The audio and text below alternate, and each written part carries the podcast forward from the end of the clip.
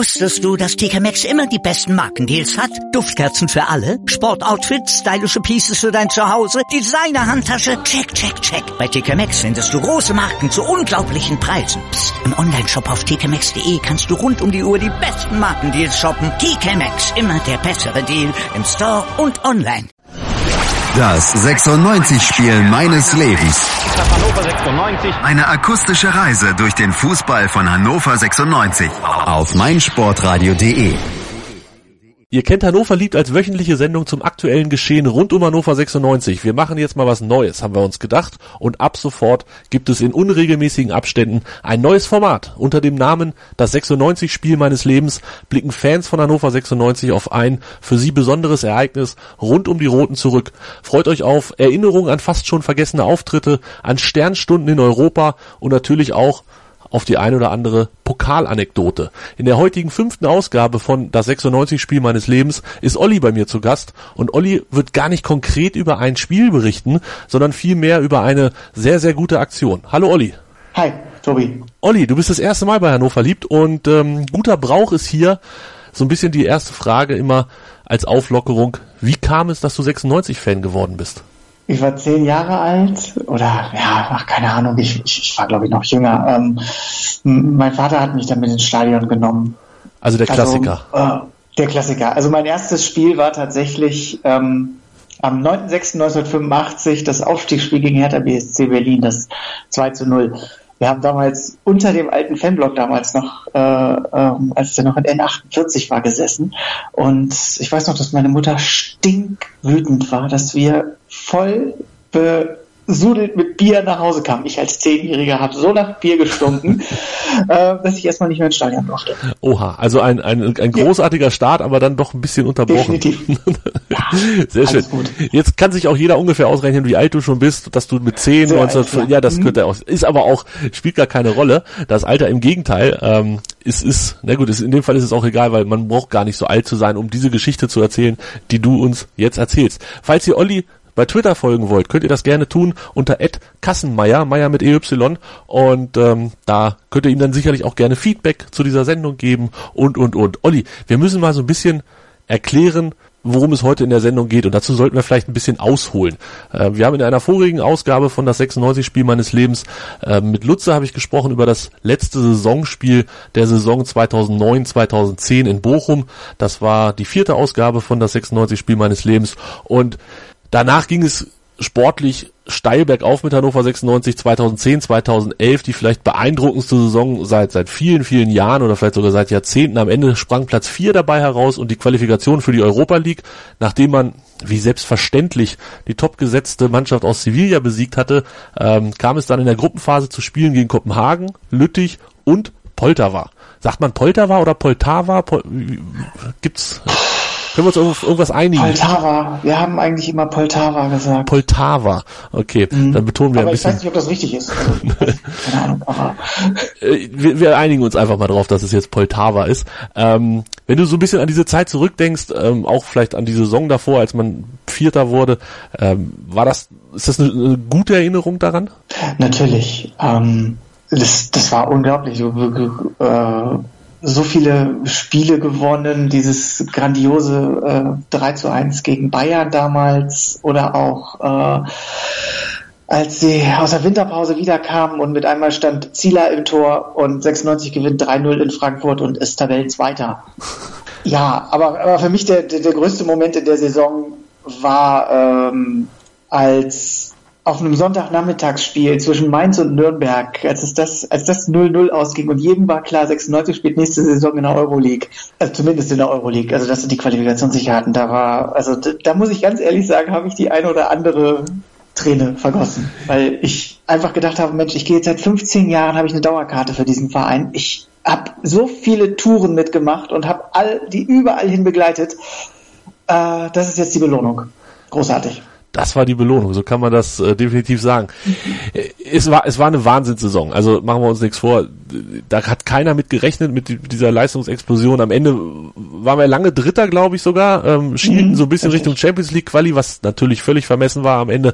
Ähm, die Bayern sind dann recht locker noch an uns vorbeigezogen, hatten dann fünf Punkte Vorsprung. Aber wir waren Vierter, wir waren ja in den, ich glaube, Playoffs hieß das dann für die ähm, Europa League, diese Spiele, wo Richtig, wir dann nicht ja. gesetzt waren und auf der anderen Seite gab es, glaube ich, 16 Mannschaften Mannschaften oder so, die gesetzt waren. Und wir mussten mhm. den größten ziehen, nämlich Sevilla. Und ach Gott, schlimm. Kann man sicherlich auch ein eigenes, das Spiel meines Lebens draus machen, ähm, aus dieser Geschichte gegen Sevilla, alleine aus dem Hinspiel, aus dem Rückspiel auch. Also da Geschichten über Geschichte, aber das soll heute gar nicht so ganz das Thema sein, denn wir hatten uns für die Gruppenphase qualifiziert. Und die Mannschaften, ich hatte es eben angesprochen, Kopenhagen, Lüttich und Poltava. Und Darum geht's ein bisschen mehr. Und zwar das erste Spiel gegen Lüttich war zu Hause 0-0, das ist gar nicht so wichtig. Viel spannender ist das zweite, das war auswärts dann in der Ukraine. Olli, Poltava. Poltava, na ist auch egal. Ähm, vielleicht müssen wir den, den Hörern erstmal erklären, wo liegt das eigentlich? Äh, ist das groß? Wohnen da viele Menschen? Können die gut Fußball spielen? Hast du, kannst du das irgendwie so zusammenfassen?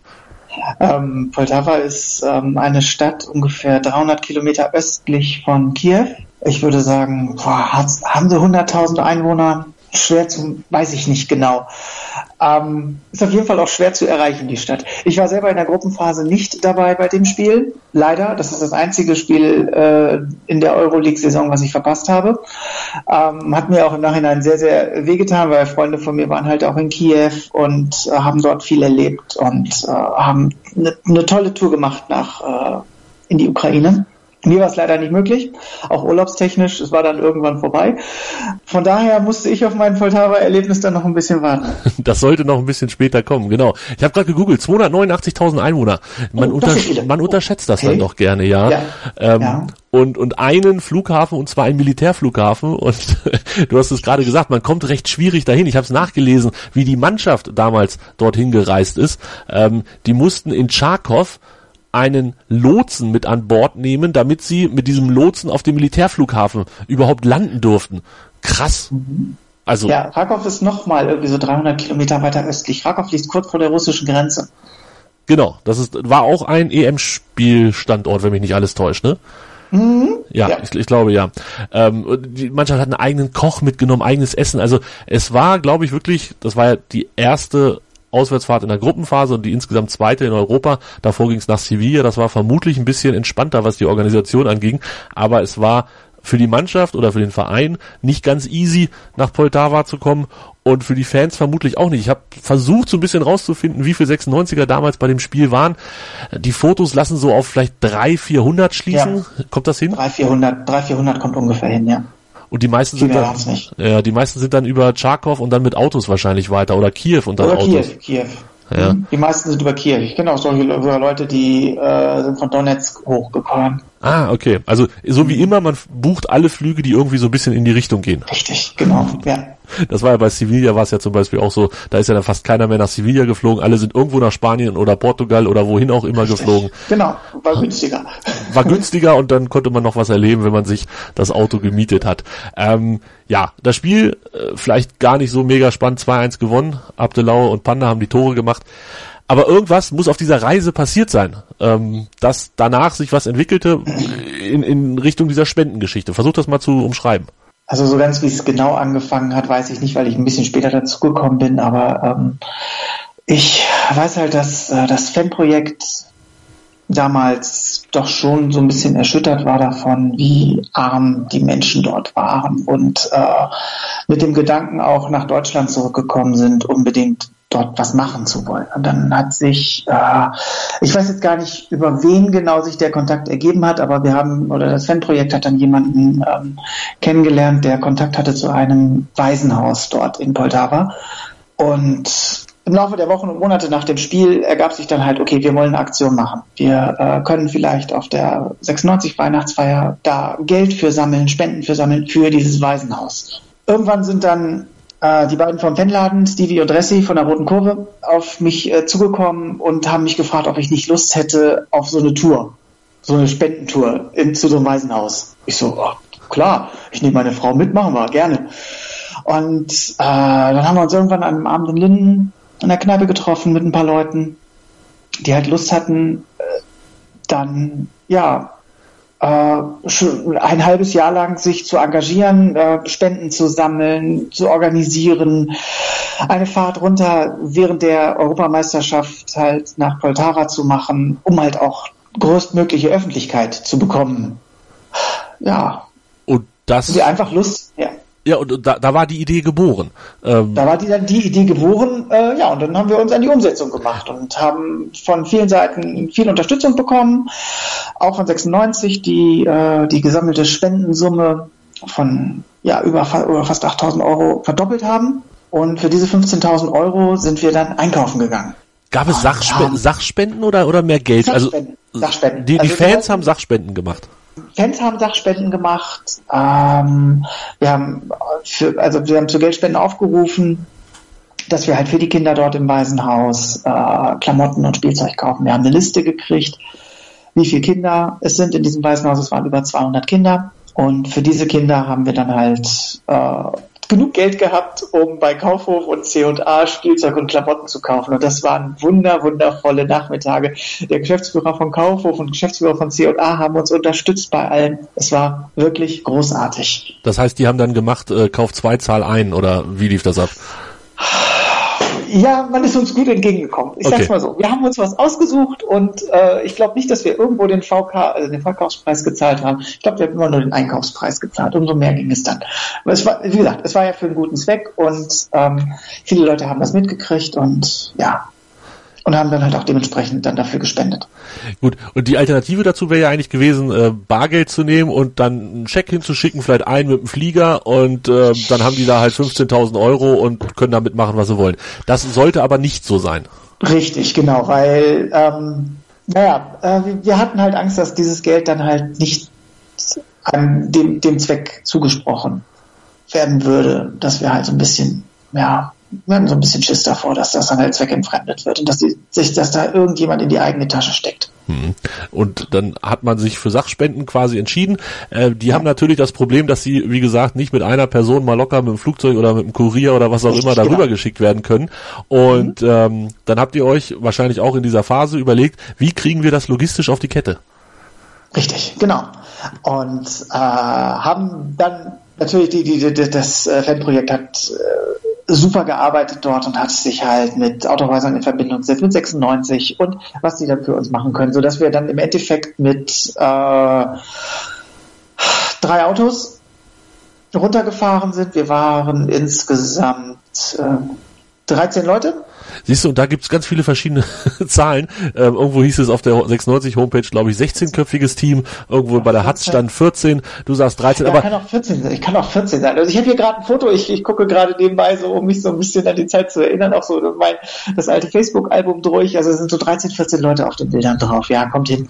Ja. Okay, also um die 14 Leute ist ja am Ende auch egal. Mhm. Drei Autos, äh, ein VW Crafter, ein Bulli und ein Turan habe ich gelesen. Genau, richtig. Also ein bisschen größere Autos, Kofferraum auf und alles rein, was ging. Genau, und im Turan waren dann halt die Sachen von allen Leuten drin, so ungefähr. Also äh, in, dem, in dem Crafter und äh, in dem Bulli waren halt die ganzen Spendensachen drin und in dem Turan haben wir es irgendwie hingekriegt, dass dort für die, die ganzen Reiseklamotten drin waren. So ungefähr war das. Mhm. Ähm, jetzt haben wir das vorhin schon leicht angesprochen. Äh, Poltava liegt nicht zwingend um die Ecke. Ähm, ich habe mal geguckt, also wenn man jetzt bei Google Maps das eingibt und den direkten Weg wählt, sind es ungefähr 2000 Kilometer. Seid ihr ja. so gefahren, wie Google Maps es euch vorgeschlagen hat? ähm, wir haben für die äh, für den Großteil der Spenden, wir konnten die Spenden natürlich nicht mitnehmen. Das war viel, viel, viel zu viel. Äh, wir haben dafür eine ähm, Spedition beziehungsweise eine Logistikfirma in Langenhagen gefunden, die das für uns übernommen hat, die die Sachen nach Kiew transportiert hat. So. Und von Kiew sollten die dann weiter nach Poltava. Ähm, wir haben quasi eigentlich nur unsere Sachen mitgenommen mit den Autos und halt die Spenden, die wir noch in den letzten Tagen oder in der letzten Woche vorher eingesammelt haben. Wir sind dann eines Samstags morgens sind wir dann losgefahren am Fanladen mit Sack und Pack und sind dann über Warschau und Lublin sind wir dann in die Ukraine gefahren. Äh, haben dort in einem wirklich merkwürdigen Mo äh, Autobahnmotel die erste Nacht verbracht. Übrigens waren wir keine halbe Stunde da, schon kam die erste Polizei.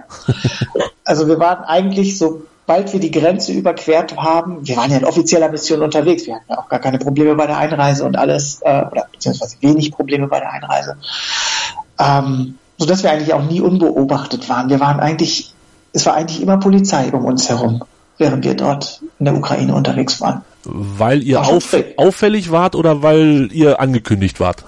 Wir waren angekündigt. Ich gehe mal davon aus, weil wir angekündigt waren. Okay. Ähm, wie muss ich mir vorstellen? Also ich war noch nie in der Ukraine und in Polen bin ich auch nicht sonderlich weit Richtung Osten gekommen, muss ich gestehen. Ähm, wie läuft das da ab? Du hast gerade gesagt, ein, ein Autobahn, Motel. Ähm, war, war es muckelig oder wie war das da so? Ja, also die Dusche hatte keine Brause. Wir hatten nur den Schlauch. Dafür war das Bier günstig. Also es hat, glaube ich, nur umgerechnet. Irgendwie so, so ein halber Liter Obolon, was ja für die, nee, für die elf, zwölf Tage, die wir äh, dort verbracht haben, so unser Hauptgetränk war. Ähm, hat das Obolon nur 50 Cent gekostet, umgerechnet. Oh ja, das ist. Äh, ja, das, das geht. Ähm, ja, es war, wir haben sieben Euro für die Nacht bezahlt. Also pro Zimmer. Also nicht, äh, also nicht für, pro Person, sondern äh, pro Zimmer. Und ähm, ja, es war halt schon, ja, weiß ich nicht. Es war einfach. Es war sehr einfach, genau, es war einfach. Ja, die Betten waren, glaube ich, relativ bequem. Da habe ich schon schlimm, in schlimmeren Betten geschlafen. Sehr schön. Ja. Äh, das, das ja. war also euer erster Zwischenstopp, äh, so wahrscheinlich richtig. nach 1000 Kilometern, plus minus ein bisschen. Ja, ja, genau, so ist es richtig. Kurz hinter der Grenze, ein paar Stunden hinter der Grenze, genau, richtig. Ja. Ähm, und dann, und dann ging es weiter. Richtig, genau. Dann sind wir ähm, über Kiew gefahren. Kiew war, es ist ein, eine Riesenstadt und auch verkehrstechnisch eine absolute Katastrophe. Man muss sich das vorstellen. Vier Spuren, Autobahn. Die fahren, Leute fahren alle gesittet und plötzlich haben für ein oder zwei Kilometer waren plötzlich keine Spuren mehr. Und da sind die da teilweise wirklich in Sechser, Siebener Reihen nebeneinander gefahren. Jedes dritte Auto hatte da auch eine Beule. Ähm, Welche Überraschung. ich, ich, ich, ich wundere mich bis heute, wie wir es geschafft haben, dass wir nicht eine einzige, dass keiner von uns irgendwie eine Beule ins Auto gefahren hat. Ähm, ja, Kiew riesig, aber sind wir halt auch wirklich nur durchgefahren. Und dann waren wir dann am zweiten Tag, spät nachmittags waren wir dann in Poltava.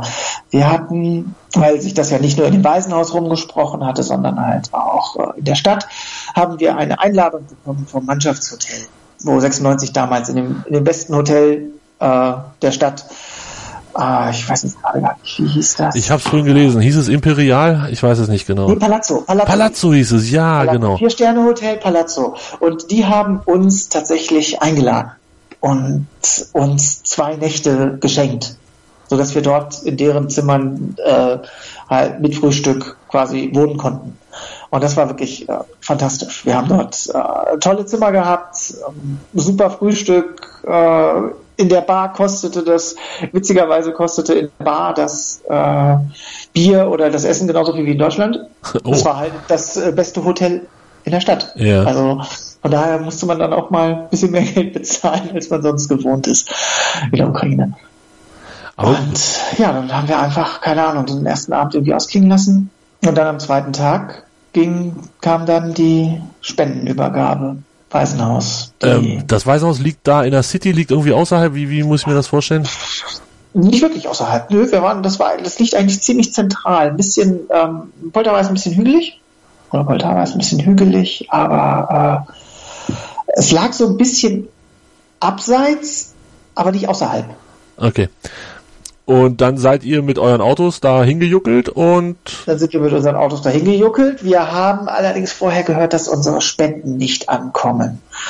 Das die war das. Beim Zoll stecken geblieben in Kiew, was sehr, sehr ärgerlich war. So, so hatten wir also eigentlich nur unsere gebrauchten Klamotten spenden und so und sind dann halt nochmal los mit Bargeld und haben in der Metro in der wir ja vorher sowieso schon so ein bisschen was organisiert hatten, was wir halt nicht mitnehmen konnten. Wir hatten noch, noch Süßigkeiten und so vorgehabt, den Kindern zu schenken. Äh, das haben wir halt von vor, vorher von zu Hause aus organisiert. Und dann sind wir halt nochmal in diese Metro gefahren und haben Spielzeug gekauft für die Kinder, damit wir nicht ganz mit leeren Händen da auftauchen. Mein Lieblingspodcast auf meinsportradio.de Hallo, hier ist Tobi von Hannover liebt die 96 Show auf meinsportradio.de. Die Roten sind wieder in der ersten Liga und wir sprechen natürlich weiterhin jede Woche über das aktuelle Geschehen rund um Hannover 96. Wenn dir gefällt, was du hörst, freuen wir uns sehr über eine 5-Sterne-Rezension bei iTunes. Dir gefällt, was du hörst? Dann rezensiere unsere Sendungen jetzt auf iTunes und gib ihnen 5 Sterne. War es denn so, dass die Sachen nicht durchgekommen sind durch den Zoll? Äh, das hat sich nur um ein, zwei Tage verzögert. Ah, okay. Als wir aus Poltava wieder weggefahren sind, hörten wir dann, ah, die Spenden sind angekommen. Es war ärgerlich, dass wir nicht dabei sein konnten, aber im Nachhinein sage ich, es war vielleicht doch ganz gut. Weil? Weil, weil ja, die, die Präsentation, also als wir da angekommen sind an dem Weißen Haus, das war schon sehr, sehr speziell.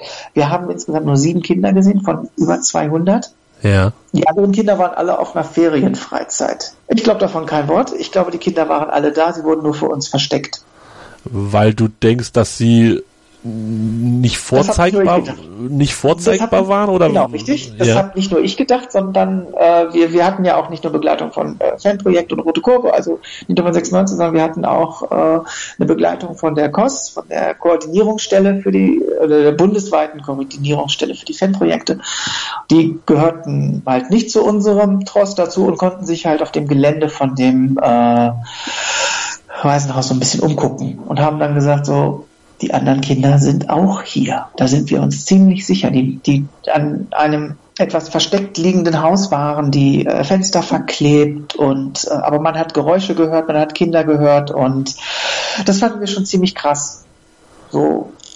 Aber es sollte uns ja was gezeigt werden, wie toll dieses Waisenhaus ist, wie äh, fantastisch hier mit den Kindern gearbeitet wird, was sie für tolle Möglichkeiten haben, äh, wie sie gefördert werden und und alles. Und ähm, die Direktorin erzählte, hat uns irgendwie eine Stunde lang darüber erzählt, was die Kinder alles machen, was sie hier lernen, wie viele verschiedene Sprachen und alles. Und hat uns dann, eine, dann haben wir eine Führung bekommen durch das Waisenhaus, die war beeindruckend. Das Problem war nur, es war alles nur Show. Mhm. Hatten wir jedenfalls das Gefühl. Wir hatten also an dem Tag wussten wir, okay, wir werden hier verarscht, weil die Spielsachen nagelneu, also die, die hatten Spielräume hergerichtet für uns oder beziehungsweise haben uns gesagt, das sind die Räume, wo die Kinder spielen. Die Spielzeuge waren nagelneu, sie waren unbenutzt, teilweise sogar noch eingepackt. Das fand ich ein bisschen sehr dreist. Wir waren in einem Riesenraum. Ja, das ist der Freizeitraum für die Kinder. Äh, da können sie alle sitzen und Fernsehen gucken. Und da stand ein Riesenfernseher in der Ecke, der war nun nicht mal angeschlossen. Der stand da einfach nur.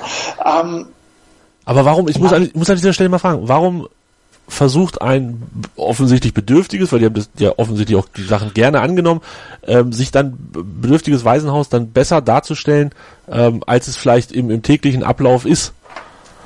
Das haben wir im Nachhinein ähm, mitbekommen, als wir uns mit Freunden, die halt auch schon sehr, sehr viel umgekommen sind, unterhalten haben. Äh, die sagten, das ist völlig normal. Du stellst dich besser dar, als es ist. Und gerade in osteuropäischen Ländern soll es, oder sagen sie, ist es völlig normal, dass die sich da hinstellen und sagen so, hey, wir spielen hier heile Welt, es ist alles super, es ist alles toll, stellt bloß keine Fragen, äh, nehmt das einfach so hin, lasst eure Sachen hier, wir freuen uns darüber, aber wir sind auch froh, wenn ihr wieder weg seid, dass wir unser Ding hier machen können. Mhm. Jedenfalls war das unser Gefühl und äh, ja, das hatte jeder von uns. Okay. Es war, es war beklemmend. Ja. War beklemmend, aber im Nachhinein da haben wir dann auch gedacht, okay, alles klar, wir haben was für die Kinder getan. Wir haben denen vielleicht wirklich was äh, Gutes getan, oder nicht nur vielleicht, wir haben denen was Gutes getan. Habt ihr noch hinterher irgendwie, ich weiß nicht, Fotos gekriegt oder, oder ein Video oder ja, wie auch immer? Wir haben, eine, wir haben auf jeden Fall noch Fotos gekriegt, wo äh, Kinder die Klamotten anhatten, die wir denen gekauft haben und okay. alles. Und die haben wir dann auch an unsere Spender und so, haben wir so eine Fotowand äh, dann verteilt. Mhm. Ja. ja, das war schon, war schon eine schräge Aktion aber ich, wie gesagt, ich will das jetzt alles gar nicht schlecht reden oder wie auch immer. Wir haben das wirklich wundervoll gemacht. Ähm, es gab einen tollen Einblick daran, äh, in, in die Kultur, beziehungsweise wie wahrscheinlich so ein Haus funktioniert. Also sehr streng, würde ich sagen. Okay. Aber ja. Das klingt jetzt nicht so durcheinander. Ja, ich, Gott sei Dank war ich nie in einem Waisenhaus. Ähm, man, ja. man kann sich wahrscheinlich wirklich sehr, sehr schwer vorstellen, wenn man nicht zumindest mal zu Besuch dort war. Ähm, wenn du sagst, sehr streng, ja, wahrscheinlich kann sich da jeder irgendwie so seinen Teil drunter vorstellen. Wir, wir, wir haben halt auch im Nachhinein im Nachhinein erst erfahren, dass äh, in diesem Heim auch sehr viele schwer erziehbare Kinder untergebracht worden. Und ja, wie gesagt, wir waren in dem Hauptgebäude, das war alles wirklich wundervoll, das war alles wirklich wunderschön mit äh, tollen Zimmern für die kleinen Kinder, aber die größeren Kinder, die haben, glaube ich, dann in diesen Häusern um die Ecke die nicht äh, in diesen Häusern um die Ecke gewohnt, die nicht mehr so schön aussahen. Mhm. Die man euch dann nicht vorgeführt hat. Die man uns nicht gezeigt hat, aber die die Leute von dem von der KOS, von dem von der Koordinierungsstelle für Projekte, die halt sich begutachtet haben von außen. Ja, okay. Wie waren die restlichen Tage oder wie lange wart ihr dann noch in Poltava? Ähm, äh, wir waren noch einen Abend in Poltava. Ähm, am nächsten Tag sind wir dann Richtung Krakow gefahren, weil wir ja auch äh, gerade auch diese Reise in Bezug auf die Europameisterschaft gemacht haben, dann uns noch das Spiel Deutschland gegen Holland angeguckt haben in Rakow und das war auch sehr interessant bei äh, 32 Grad um 22 Uhr abends. Uh, ja, und ich hörte irgendwas davon, dass in Deutschland gesagt worden ist, ja, Deutschland wäre zum Ende des Spiels so ein bisschen eingebrochen oder hätte so leichte Fitnessprobleme äh, offeriert. Da dachte ich so, Leute, es sind hier über 30 Grad. es ist es ist eine unfassbare Hitze gewesen in den ganzen zwölf Tagen, die wir dort in der Ukraine waren. Es war ein Sommer, ja. Da darf man dann auch mal müde werden. Ähm, ja, richtig, genau, definitiv. Ja. ja. Aber es reicht genau. ja zu, für einen äh, 2 zu 1 Sieg. Ich habe das alles nachgelesen. Deutschland gewinnt mhm. 2-1 gegen die Niederlande. Und das ja. Spiel, was ihr euch dann auch noch angeguckt habt, war in Lemberg, Dänemark gegen Deutschland auch 2-1 für Deutschland. Richtig, genau. Das war dann auf dem Rückweg. Äh, da haben wir dann in der Nähe, tatsächlich in der Nähe vom Stadion, ähm, ein Apartment gehabt, was sehr, sehr schön war.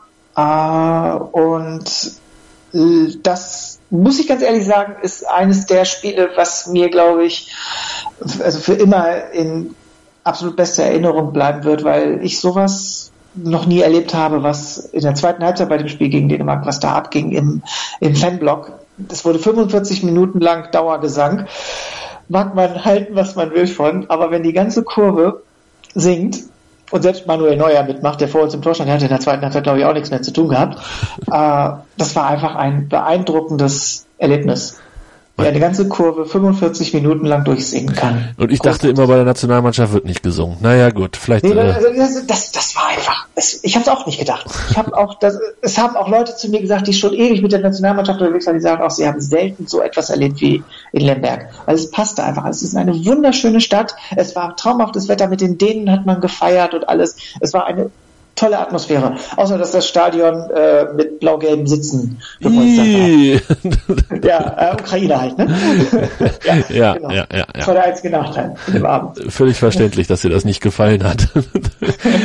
du hattest, äh, du hattest am Anfang, ähm, als du, als du über den Grenzübertritt in die Ukraine und so erzählt hast, hast du äh, so sinngemäß gesagt, äh, überall war Polizei, man hatte euch immer im Auge oder man hat euch immer mhm. äh, beobachtet. Zog sich das dann auch auf der weiteren Reise irgendwie noch fort in auch in Poltava oder, oder war das dann, ähm, als ihr da angekommen seid, Schluss mit lustig? Also Poltava haben wir es nicht mitgekriegt. Äh, erst wo wir es wieder mitgekriegt haben, war in Krakow. Da haben wir nicht in, ursprünglich geplant, sollten wir dort in, in eine Art Olympiastützpunkt schlafen. Das hat nicht geklappt. Und wir haben dann halt in einem, ja, in einer Plattenbausiedlung in Privatwohnung, in einem Privatzimmer gepennt, die teilweise ganz schön eklig verschimmelt und ganz schön, ganz schön übelst dreckig waren.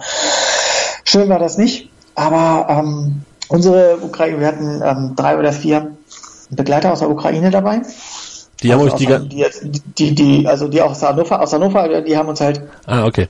auf der Reise begleitet. Ja, das waren ja Leute, die das Fanprojekt organisiert hatte. Alles fantastische Kerle, aber wir, ja, es, es war teilweise schräg, weil sie ähm, ja doch sehr, sehr viel Geld mit sich rumtrugen und dann uns für diesen Aufenthalt, den wir in, in Rakow hatten, ich weiß gar nicht, Rakiv oder Charkow oder Kharkiv, ich weiß es ja. nicht ganz genau, wie es ausgesprochen wird, ähm, haben sie uns Polizei quasi hingestellt, dass die Polizei auf uns aufgepasst hat.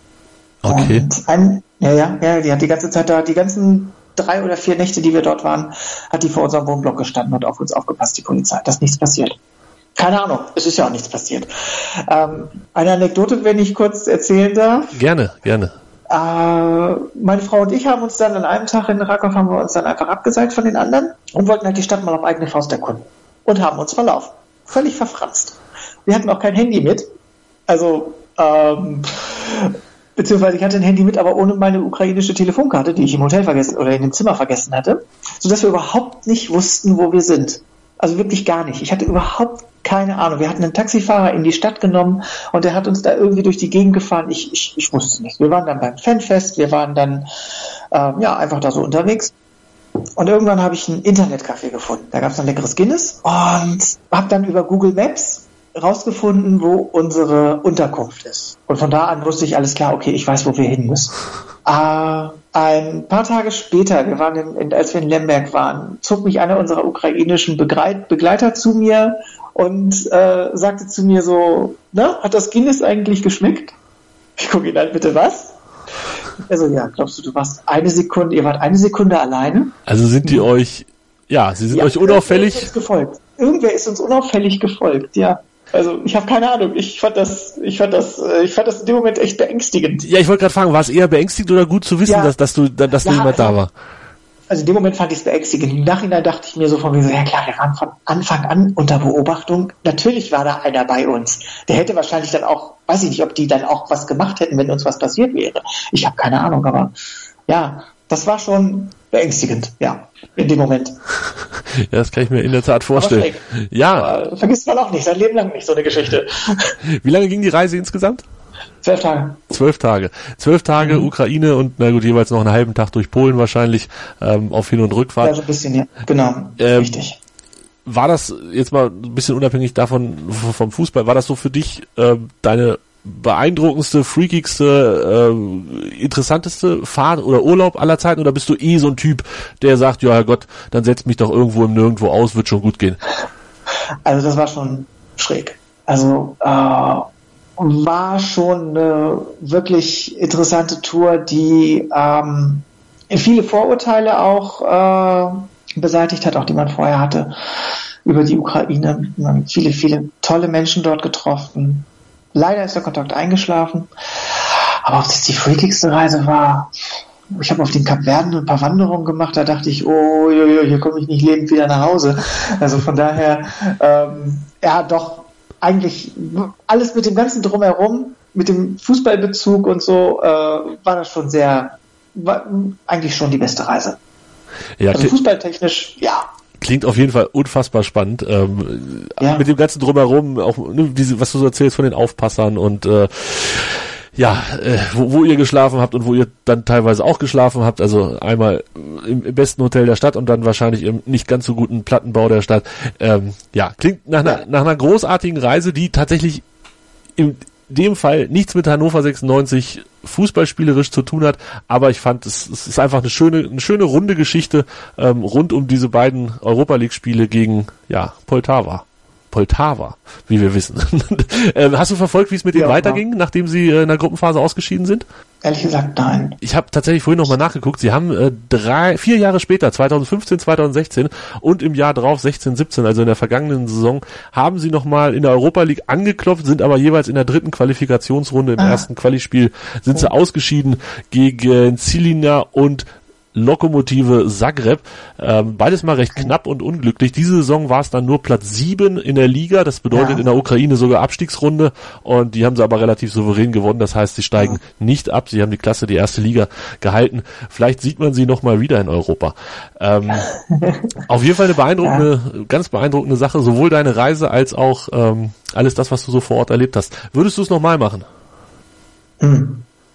Also jetzt mit zwei Kindern, mit zwei kleinen Kindern ist es natürlich schwierig äh, zu sagen. Ähm, die, die Situation in der Ukraine ist ja jetzt auch nicht unbedingt so, dass man dorthin fährt. Ist nicht äh, besser geworden. Eigentlich um dort irgendwas, genau. Äh, ich, ich sag's mal so, ich bin, ich bin, bin ein Mensch, der für alles offen ist. Und wenn noch mal sowas an mich herangetragen wird, würde ich auf jeden Fall drüber nachdenken. Also ich würde nicht kategorisch sagen, so, nein, das mache ich nicht. Okay. Aber ich muss halt auch sehen, wie sich das mit meiner Familie verbinden lässt. Das ja. ist natürlich das, das ist natürlich an allererster Stelle. Ja. Wenn das jetzt ganz andere Voraussetzungen sind als noch vor sechs, ja, vor ungefähr sechs Jahren, da muss man da Richtig. natürlich auch mal drüber nachdenken. Olli, das war sehr, sehr schön und das war das 96 Spiel meines Lebens mit Olli. Bei Twitter, wie gesagt, unter Kassenmeier zu finden. Es war nicht wirklich ein Spiel, aber es war eine ganz, ganz besondere Reise. Und in den nächsten Wochen und Monaten hört ihr hier bei meinsportradio.de noch weitere Ausgaben von das 96-Spiel meines Lebens. Alle bisher veröffentlichten Episoden findet ihr auf der Homepage oder auch hier in den Show. Dort werden die ganzen Sachen verlinkt und ja, ach, ich kann euch gar nicht eine ans Herz legen. Hört sie einfach alle. Sie sind bisher alle sehr, sehr großartig. Das ist die fünfte Ausgabe und es kommen hoffentlich noch viel, viel mehr. Wenn euch das gefallen hat, freuen wir uns über Feedback auf unseren Social Media Kanälen. At Hannover liebt MSR ist es bei Twitter. Dort lässt man bei Hannover das E weg. Bei Facebook ist es facebook.com slash Hannover liebt MSR. Da darf das E bleiben, wo es ist. Folgt uns, liked uns, teilt die Beiträge. Wir freuen uns darüber immer sehr. Und wenn ihr keine Ausgabe verpassen wollt, dann solltet ihr uns abonnieren. Das geht mit eurem Podcatcher auf eurem Handy oder Tablet oder wo auch immer oder über den RSS-Feed, den wir auf der Homepage haben und natürlich hier in den Show Notes auch nochmal verlinken. Olli, vielen, vielen Dank. Das war sehr cool. Danke. Auch mir hat es auch sehr viel Spaß gemacht. Wunderbar, das freut mich. Tschüss. Das 96-Spiel meines Lebens. Eine akustische Reise durch den Fußball von Hannover 96 auf meinsportradio.de. Wusstest du, dass TK Maxx immer die besten Markendeals hat? Duftkerzen für alle, Sportoutfits, stylische Pieces für dein Zuhause, Designer-Handtasche, check, check, check. Bei TK Maxx findest du große Marken zu unglaublichen Preisen. Psst. im Onlineshop auf tkmaxx.de kannst du rund um die Uhr die besten Markendeals shoppen. TK Maxx, immer der bessere Deal im Store und online. Ich habe mich natürlich schockverliebt, weil die war wirklich ganz, ganz klein. So begann die Mensch-Hund-Beziehung zwischen Christina und Tierschutzhund Frieda. Und wie es danach, nach dem ersten Moment der Verliebtheit, so weiterging und welche Klippen es danach zu umschiffen galt, das hört ihr in der neuen Ausgabe von Iswas Dog, dem Podcast für harmonische Mensch-Hund-Beziehungen. Iswas Dog? Mit Malte Asmus. Überall, wo es Podcasts gibt.